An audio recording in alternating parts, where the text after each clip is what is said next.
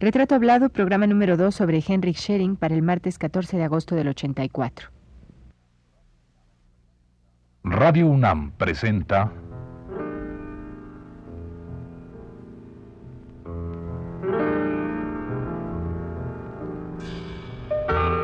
Retrato Hablado.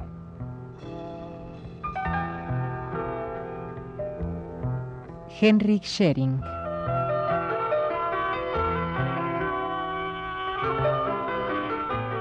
Un reportaje a cargo de Elvira García.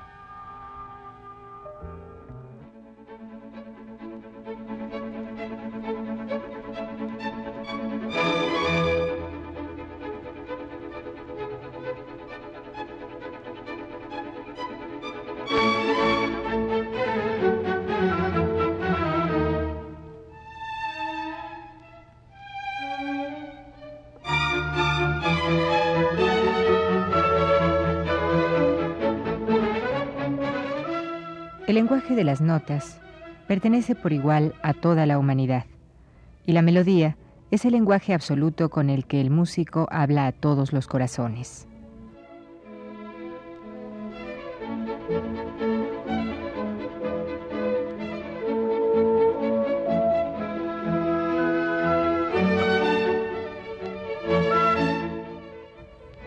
Así opinaba Richard Wagner, y así piensa también el violinista Henrik Schering respecto al lenguaje musical.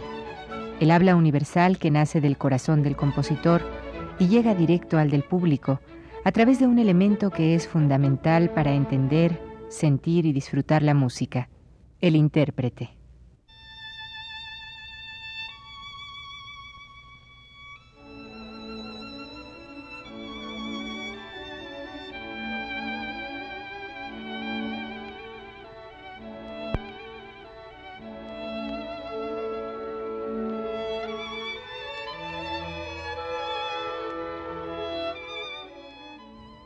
Henrik Schering ha sabido ser el traductor justo, sensible y brillante, que introduciéndose en lo que Beethoven, Bach, Paganini, Mozart y otros compositores quisieron decir a través de sus partituras, ha establecido la comunicación entre su violín, el autor y el público.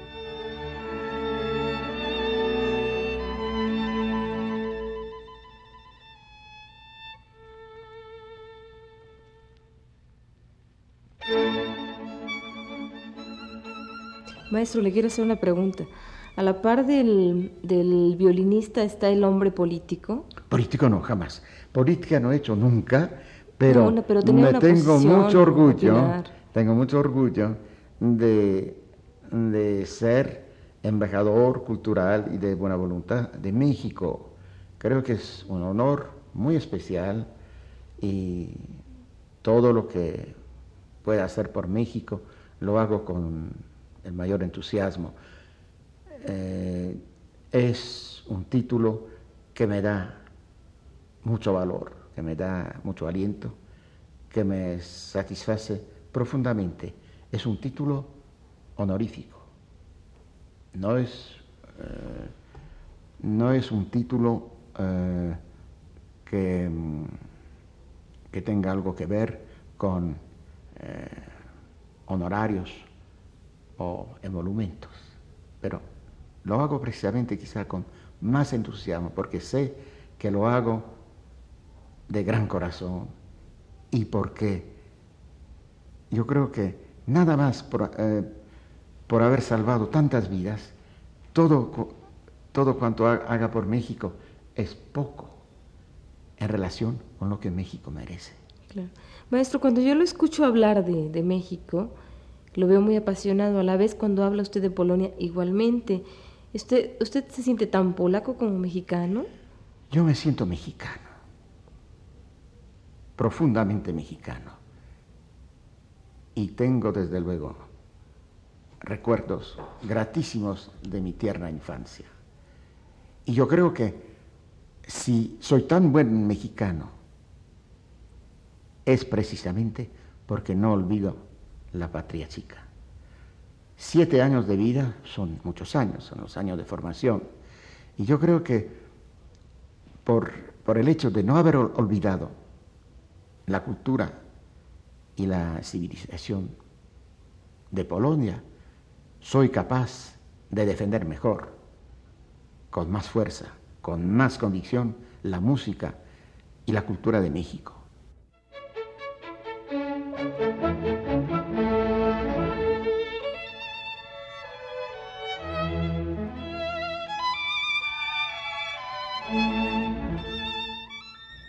Schering, como ya habíamos dicho en el programa anterior, empezó a tener interés por el violín cuando apenas contaba con siete años de edad. Luego, una intensa disciplina al lado de Mauricio Frenkel primero y de Carl Flesch posteriormente, produjeron que ya en los años de 1930 nuestro personaje fuese un excelente intérprete.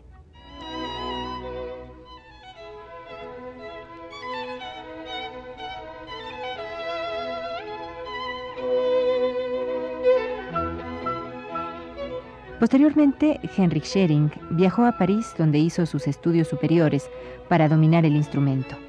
Fue en París también donde conoció a Jacques Thiband y a Gabriel Bouillon. Fue en ese ambiente parisino donde recibió clases de contrapunto y armonía de su maestra Nadia Boulanger, quien le presentó a personalidades como Villalobos, Alfredo Carnot, Manuel M. Ponce, Igor Stravinsky y Maurice Ravel, entre otros.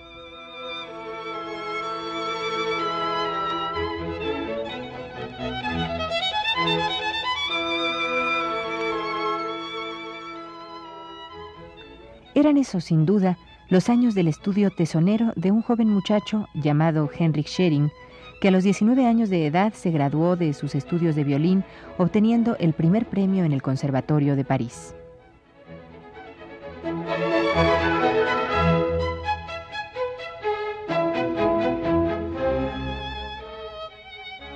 Maestro, cuando usted llegó a México, eh, llegó precisamente en época de, pues de, guerra mundial, etc. Sí, pero eh, eh, vea usted, para la exactitud histórica, yo llegué a México... 43, una cosa que Bueno, por, no, por primera vez en el 41. 41. Para, Con los polacos. Para negociar algo que realmente fue quizá la, la traducción, la interpretación más difícil de mi vida porque se trataba de cuatro mil vidas humanas. Pero después volví a México esporádicamente hasta que en el año 1945 se me invitó, eh, la UNAM me invitó a reorganizar la enseñanza del, violín en México. y entonces, ¿Cómo fue cuando usted llegó a México? ¿Cómo, cómo encontró? Cómo, ¿Qué fue lo primero que vio? Bueno, cuando llegué el día 10 de diciembre del año 41, hacía una mañana esplendorosa, muy fría. Y claro, yo formaba parte de la comitiva del primer ministro polaco. Imagínese usted que nos han recibido con los, con los brazos abiertos. Yo llevaba una ventaja, ¿verdad? ventaja y alevosía, y qué otra cosa. Mm, hablando el idioma nacional, en el espacio de pocos minutos se establecía el contacto, se establecía la cordialidad, la amistad. Y después de la generosidad de, México, yo pensé que algún día yo tendría que volver a México, que me pasearía por todas las calles, por lo menos de la capital, y diría a todos aquellos que pudiera encontrar, muchas gracias, muchas gracias. Y entonces la invitación de la universidad fue para mí algo extraordinario. Fue mm, posiblemente el primer cuento de hadas de mi vida. Primer cuento de hadas porque lo que yo tanto deseaba vino hacia mí. Y efectivamente yo empecé a trabajar eh, muy, muy intensamente, trabajaba de día y de noche. Pero mis discípulos me, demostraban su estima y me hacían caso y me han, me han proporcionado grandes alegrías. ¿Quiénes fueron algunos de sus discípulos en México? Pues muchísimos, incluyendo personajes como el diputado Juan José Osorio, como que en paz descanse, Hermino Novelo, el maestro Manuel Suárez, Tomás Marín y muchos otros. ¿Cómo encontraba usted a esos jóvenes de ese tiempo? Pues yo, bien formados, sin ser, sin ser profeta, yo les había predicho a, todos una carrera brillantísima. Yo creo que el material humano en México es muy especial. No hay que olvidar que la música en México acompaña al ser humano desde que nace hasta que muere. Y que todos los acontecimientos importantes, tristes o alegres se celebran con música.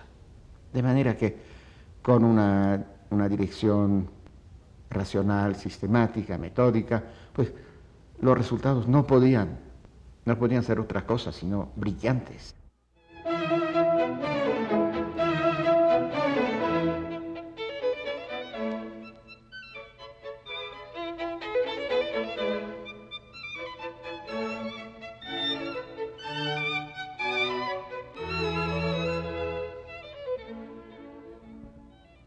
En la carrera de Schering como concertista, la disciplina, el tesón y el rigor han sido elementos fundamentales para llevar a buen término lo que el artista se propuso ser, un buen intérprete de los grandes músicos de todos los tiempos.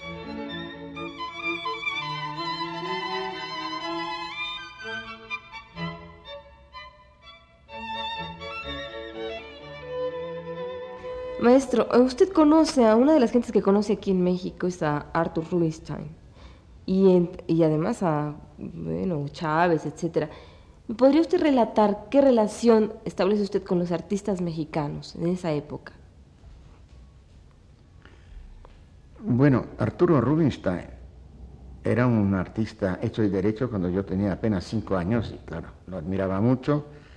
Mis papás eran muy amigos de, la familia de él, sobre todo del suegro de él, un gran director de orquesta polaco, Emil Młynarski. Eh, mis papás eran muy amigos de un gran violinista polaco cuyo nombre era Bronisław Huberman, gran humanista, gran violinista, gran pensador, uno de los eh,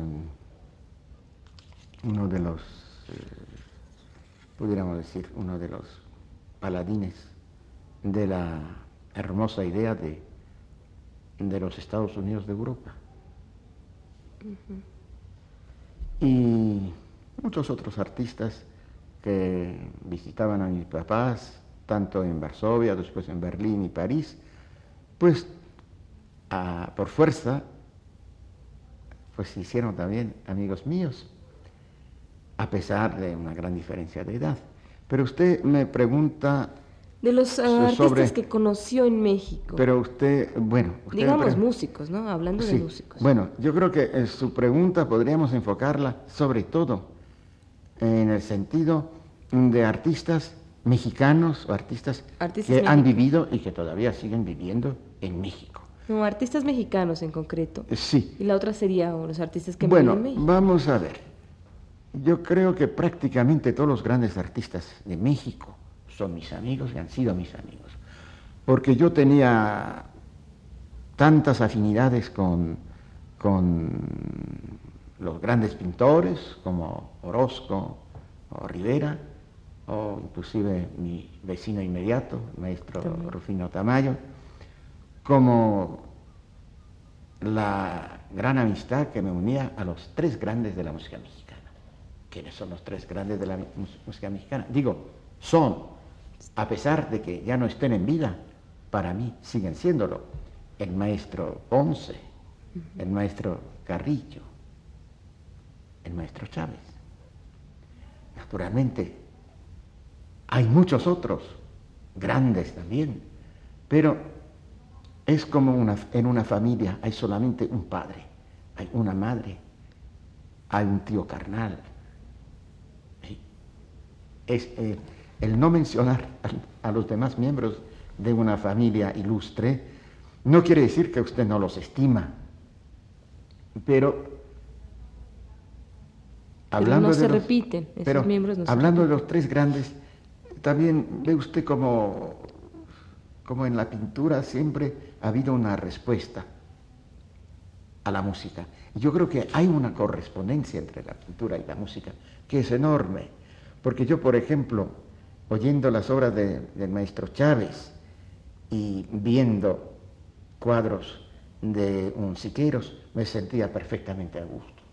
Pero no hay que olvidar que mis amistades han ido mucho más allá de, en fin, del arte pictórico o del arte musical. Una de mis amigas más estimadas, más admiradas, ha sido y, sigue y seguirá siempre Amalia Hernández. Yo la conocí naturalmente muy joven, todavía mucho antes de casarse con, con el gran poeta, escritor José Luis Martínez. Pero yo también a ella le, le predije una carrera brillantísima. Yo, para mí, ella era un símbolo de México, era un símbolo de las inquietudes de México, pero de un México que, que quería saber más, que quería, que quería descubrirse a sí mismo, que quería, quería aumentar su propio refinamiento. Yo creo que la coreografía de Amalia es un ejemplo en todos los países del mundo, porque ella descubrió lo que realmente hay que agradecerle.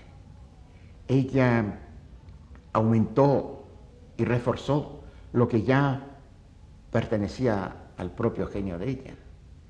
Pero además se puede decir que ella ha sido capaz de una reconstrucción de toda una época, de toda una civilización, y todo esto con medios sencillos, honestos y con respeto total hacia la música.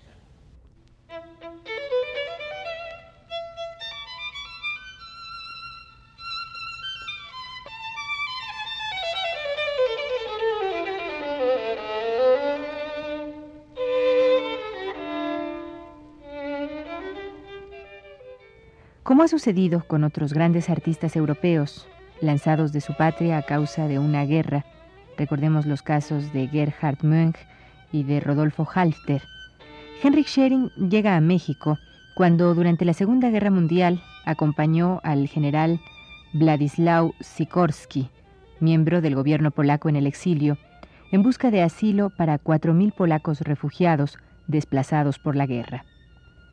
Los pormenores de este asunto nos los ha contado el propio Schering. A nosotros solo nos toca comentar que gracias a estos avatares de la historia, hemos tenido entre nosotros a este gran maestro del violín, convertido a ciudadano mexicano desde 1946.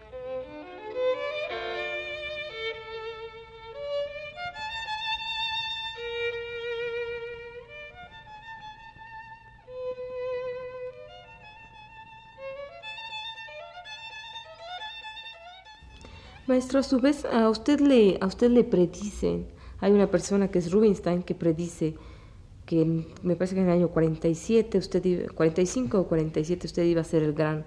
Bueno, con el maestro Rubinstein, eh, eh, bueno, nos conocimos, pero superficialmente, en varias ocasiones, pero donde nos, donde nos hicimos amigos fue aquí en México. Fue aquí en México y realmente solo Dios sabe porque las circunstancias que contribuyeron a ello fueron tan especiales. Todo empezó con una serie de conciertos que Arturo Rubinstein ofreció en la Ciudad de México, en Bellas Artes, los tres conciertos dedicados a las obras de Chopin. Yo no pude asistir a los primeros dos, asistí al último. Y da la casualidad de que en el último concierto él tocó muchas de las obras que yo de niño oía a mi mamá interpretar en una forma primorosa. Y después del concierto me quedé tan emocionado que realmente, eh, olvidando todas las reglas de, la mesura y de la prudencia, pues me precipité hacia el camerino y, empecé a, a, abrazarlo. Claro, el hombre se quedó un poco sorprendido. Yo creo que quizás no me lo no, me hubiera no me hubiera recibido con, con, tanta gentileza si no fuera por el, por el hecho de que yo le hablé en polaco. Me dice, pero, oiga, pero usted qué hace aquí en México? Usted es de Polonia. Digo, bueno, yo soy mexicano, pero nací en Polonia. bueno, ¿y a qué se dedica? Entonces dije, pues soy, no quise decir, soy concertista, virtuoso del violín. Pues tengo el privilegio de enseñar eh, aquí en la Escuela Nacional de Música y, en fin, ah, usted enseña música. Me dice, oiga, ¿por qué no viene a verme mañana por la mañana? Él vivía en el hotel, en el hotel, frente a la, a la Alameda, en el Hotel Alameda. Yo tengo un piano, vamos a ver, quiero oírlo. Entonces al día siguiente yo fui a visitarlo, fui a visitarlo y, como ustedes imaginarán, tenía yo mucho miedo. Imagínense, de buenas a primeras, tener que interpretar, ejecutar delante de, de, Arturo el Grande. Pero después de unos segundos de, de gran nerviosismo, yo me di cuenta de que él me escuchaba con una atención extraordinaria y con gran concentración. La primera hora que toqué para él fue la chacona de Bach, para violín solo. Después él se sentó al piano sin decirme nada, si le gustó, si no le gustó. Se sentó al piano y me preguntó si por acaso yo tenía en dedos eh, una de las sonatas de Brahms. Yo le dije que yo las tocaba todas. Ah, sí. Bueno, vamos a ver. La tercera. Empezamos a tocar la, tercera sonata, opus 108 en re menor, y la tocamos desde el principio hasta el fin. Después, él se levantó, me dio un abrazo, como decimos en México, un abrazote, un abrazo tan fuerte, tan cordial, tan afectuoso. Yo sentí que este gran hombre ya ya me brindaba su amistad. Y más que eso me brindó su apoyo moral. Él dice, me parece muy bien de que usted, mm, de que usted sea leal mm, para con su país, con, sus discípulos, pero yo a usted, yo le, yo le predigo que si me hace caso dentro de pocos años, se le oirá a usted en el mundo entero. Maestro, y, esa, esa predicción resultó cierta. Adiós, gracias. Pero sabe usted que yo hice lo que él me había indicado, pero no del todo, porque claro, él quería que yo me dedicase totalmente al concertismo. Quiere decir que 12 meses del año yo estuviera actuando en, un escenario. Y ya en aquel entonces yo sentí que mi, sentido de responsabilidad y mi agradecimiento para con México era más fuerte que la perspectiva de una carrera brillantísima. Quiere decir, traté de combinar las dos cosas. Como ustedes saben, entre dos meses y medio, tres meses al año, me tienen ustedes aquí en nuestra patria. Y aprovecho ese tiempo que es a la vez de estudio, de lectura, de, de análisis, de meditación, para ayudar a los jóvenes músicos mexicanos y otros músicos que se encuentran aquí en nuestro país.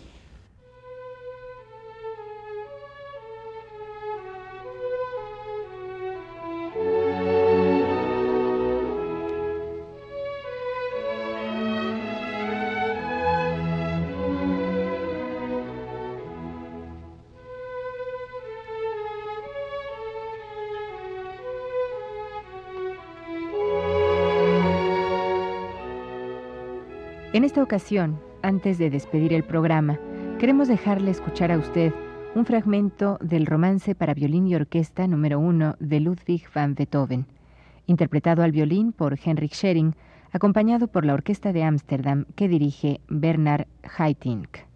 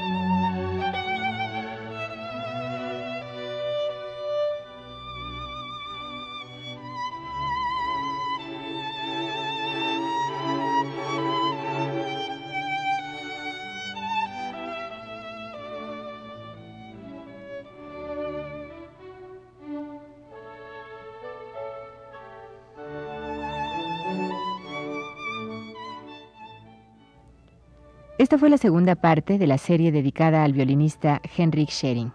Le invitamos a escuchar la tercera el próximo martes a las 21.15 horas. Gracias por su atención.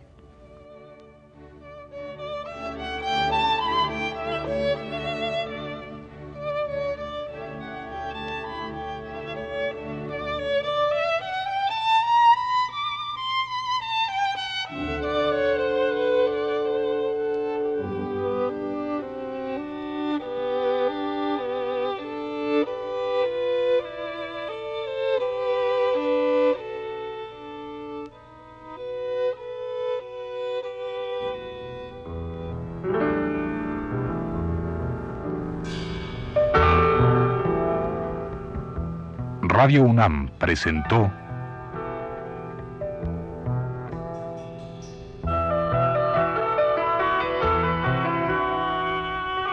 Retrato Hablado.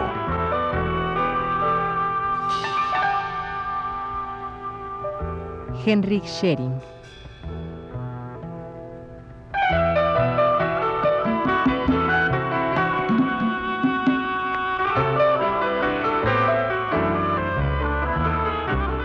Reportaje a cargo de Elvira García. Grabación y montaje de Abelardo Aguirre. En la voz, Yuriria Contreras. Fue una producción de Radio UNAM.